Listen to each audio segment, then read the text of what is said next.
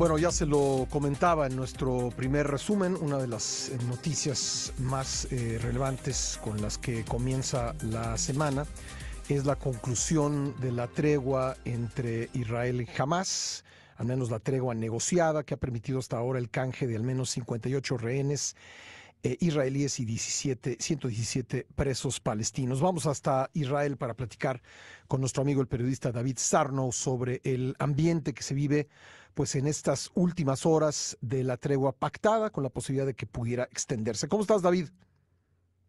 Hola, ¿qué tal, Pascal? Aquí andamos. Bueno, pues Cuéntanos, cuéntanos por favor eh, cómo están las cosas, eh, qué posibilidades hay de que se prolongue esta tregua em, y si todavía hay eh, rehenes por liberar. Quedan una cantidad innumerable de rehenes por liberar. Primero que nada, estamos hablando de arriba de 150 gentes que siguen cautivas en, el, en las prisiones de Hamas o como le quieras llamar, en los eh, eh, cautivos de Hamas. Eh, estamos hablando todavía de muchas mujeres, muchos ancianos. vamos a dejar los hombres a un lado porque van a ser los últimos que participen en este tipo de, de canjeos de prisioneros o de rehenes o como le quieras llamar. básicamente el eh, está buscando ampliar la tregua, ha dado, ha sugerido eh, ampliarla dos o tres días por un número aproximado de 40 rehenes más que están dispuestos a liberar. Y estamos con una incertidumbre muy, muy, no sé, es, es, estás hablando con una organización terrorista que no tiene ningún tipo de, de moral y ningún tipo de, de, o sea, estás hablando con terroristas y con los terroristas nunca sabes cómo vas a acabar. Sabes cómo entras, no sabes cómo entras y seguro no sabes cómo sales. Entonces, no sabemos qué va a pasar. Lo que sí es que ayer empezaron a arrastrar las patas y se les avisó que si no llevan a cabo el canjeo, el fue, esto fue el sábado en la noche, que si no llevan el canjeo a cabo de, antes de las 12 de la noche, que las acciones militares se van a renovar inmediatamente. Entonces eso les dio un poquito de, de, ganas de trabajar más duro y a las once y pico de la noche liberaron a la segunda tanda de rehenes. Ayer liberaron a la tercera sin ningún tipo de problema. Nada más que el arreglo, eh, el arreglo que se hizo entre ellos y este lado fue que no se separarían familias. Y ayer se liberaron niños sin su madre. Entonces, no sabes con quién estás hablando realmente, Pascal. Esto todo es un, estamos, estamos tentando aguas que no conocemos, son aguas muy turbias. Nunca se había llevado a cabo este tipo de negociaciones con ellos y es lo que estamos pasando. Ahora, eh, ellos, David, por eh, supuesto, sí. dime, dime, Pascal. No, bueno, eh, iba a preguntarte, yo sé que es eh, la, información muy difícil de, de obtener, pero bueno, eh, imaginarás que en México pues estamos muy pendientes por los dos rehenes de nacionalidad mexicana, Ilana Gretzewski y Orión Hernández, pero pues no hay, no hay todavía ninguna señal en el caso de ellos, ¿verdad? No, no. Además, ellos están liberando las listas muy poco tiempo antes de que se lleve a cabo el canjeo y, la, y la, los medios militares ni el gobierno no están soltando los nombres por la sencilla razón por la que no quieren despertar un, un, escándalo mediático alrededor de las familias, que no vengan a molestar a las familias, que de por sí estas pobres gentes cayeron en esta situación sin deberla ni temerla y van a tener que vivir con esto, con este rollo mediático por el resto de sus vidas. Entonces hay, hay el consenso, incluso a nivel de la prensa, de que se les debe dejar en paz a las familias y a los rehenes mismos.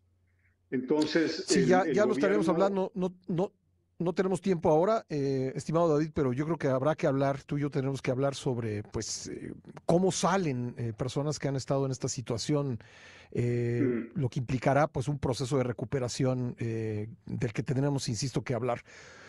Bueno, oye, es que estamos ya a punto de irnos a un, a un corte y yo quisiera eh, pedirte que en el, en el, siguiente bloque, si me puedes esperar, pues nos platiques un poco cómo funciona la mecánica, es decir, cuando jamás libera a un grupo de rehenes, eh, a quién se los entregan eh, y cómo se hace, cómo funciona su regreso a Israel. Si eres tan amable en esperarme un par de minutos, David. Es muy sencillo, te lo digo rápido, el mecanismo es así.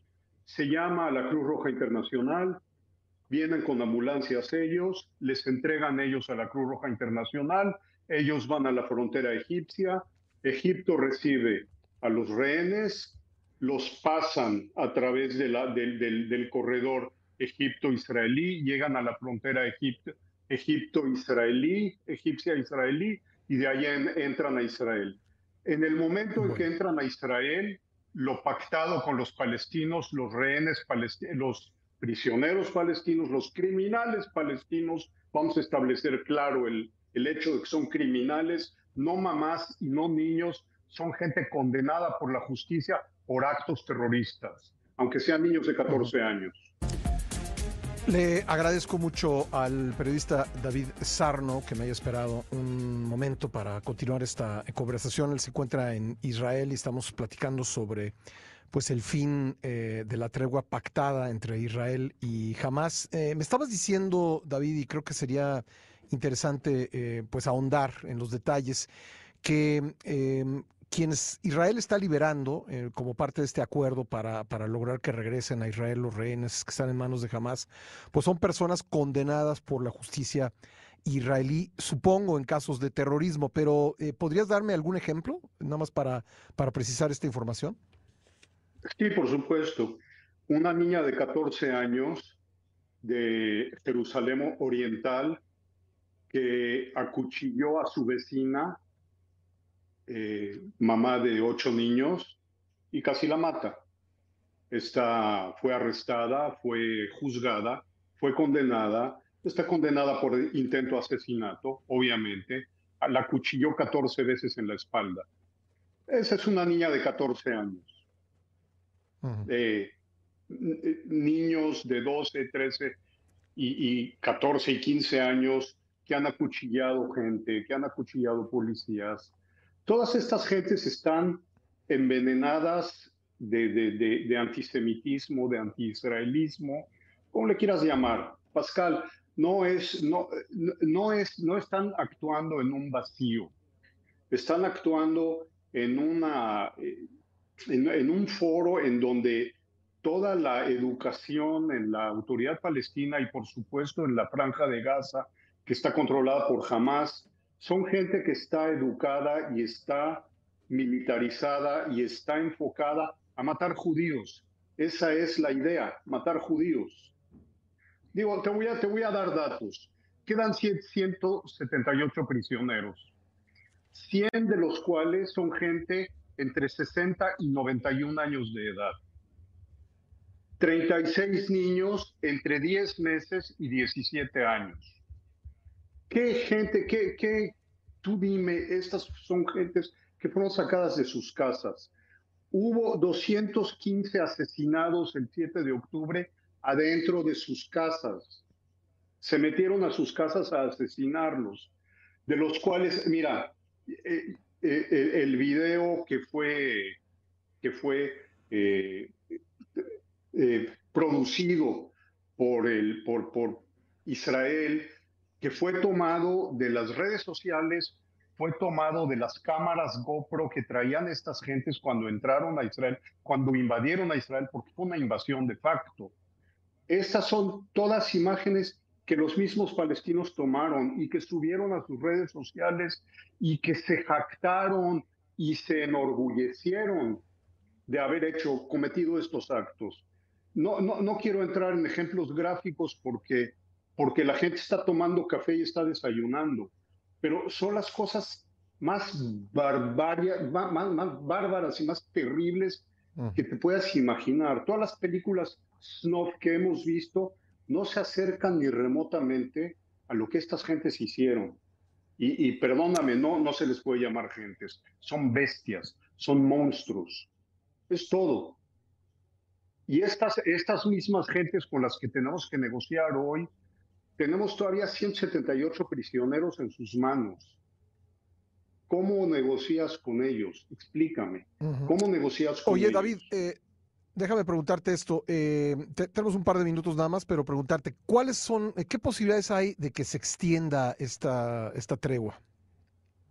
Nos acaban de informar que los egipcios están buscando la fórmula para extender esta tregua dos o tres días.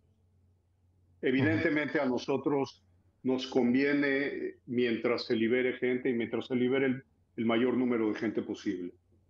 Obviamente, no creo que el gobierno se oponga pero eh, vamos a tener que llegar a una fórmula, obviamente. Bueno, pues eh, vamos, a, vamos a seguir pendientes. Yo, como te decía el bloque anterior, acá eh, desde luego hay mucha atención en lo que está sucediendo en Medio Oriente. yo creo que en todo el mundo la hay, en la esperanza pues de que de este conflicto pueda derivar algo que signifique eh, pues que puedan regresar eh, todos a un estado de tranquilidad. Eh, se, se, antoja complejo porque ha sido complejo en las últimas décadas, pero está pendiente de ello México y está pendiente también de la situación de Ilana Gritsewski y Orión Hernández, con cuyos familiares, cuyos amigos hemos venido hablando en, en las últimas semanas.